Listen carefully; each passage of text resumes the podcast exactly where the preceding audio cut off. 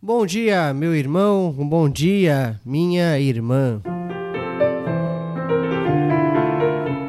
É uma alegria poder mais uma vez falar com você nesse novo dia, nesta quarta-feira.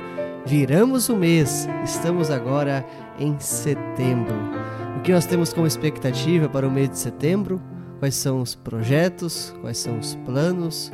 Quais são as coisas que nós não conseguimos realizar no mês de agosto e agora lançamos como expectativa para o mês de setembro? Fato é que, para uma vida tranquila, para um pensamento sereno, para uma espiritualidade sadia, é importante colocar tudo nas mãos do nosso Deus. A palavra preciosa para esse dia que Deus assim nos concede é a palavra de Jeremias, capítulo 13, versículo 1, que diz: Sou eu, o Senhor, quem está falando. Repito, sou eu, o Senhor, quem está falando. E a palavra preciosa do dia de hoje tem como título A Fala do Pai. Estimado irmão e irmã, uma das cenas comuns de uma família cristã é a de seus pais com os seus filhos. Os pais recomendam os filhos seguirem a Deus, tomando cuidado com as tentações do mundo, enfim, para não cair na incredulidade ou na adoração de outros deuses. Por meio do profeta Jeremias, Deus fala com os seus filhos e filhas, o povo de Israel e Judá.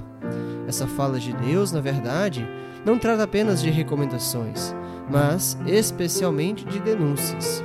A situação desses filhos é grave.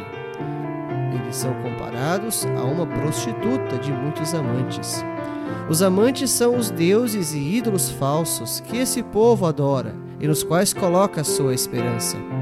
Pior ainda, eles fingem querer voltar ao verdadeiro Deus, mas não são sinceros. Não querem deixar para trás os seus amantes, os seus deuses e falsos ídolos. Numa família cristã, geralmente os filhos ouvem a orientação dos pais em situação de tentação, incredulidade ou adoração a outros deuses.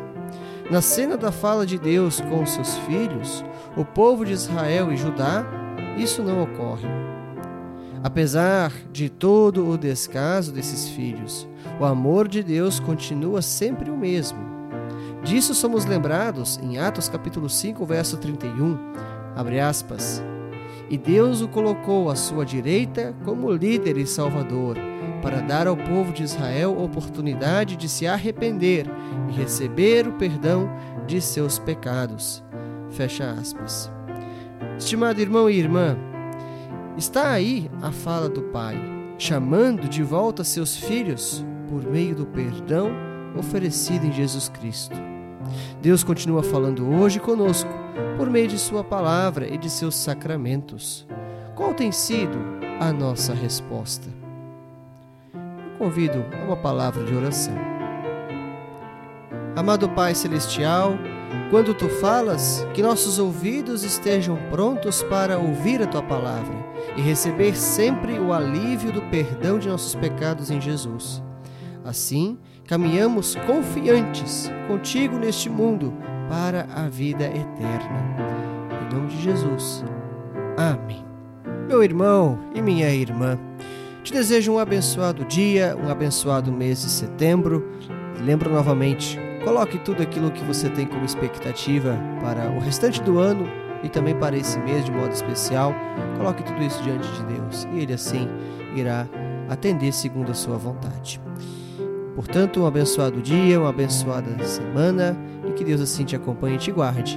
Esse devocional, essa reflexão é baseado no livro Castelo Forte e eu sou o pastor Augusto, pastor da paróquia luterana na Transamazônica. Um abraço e até!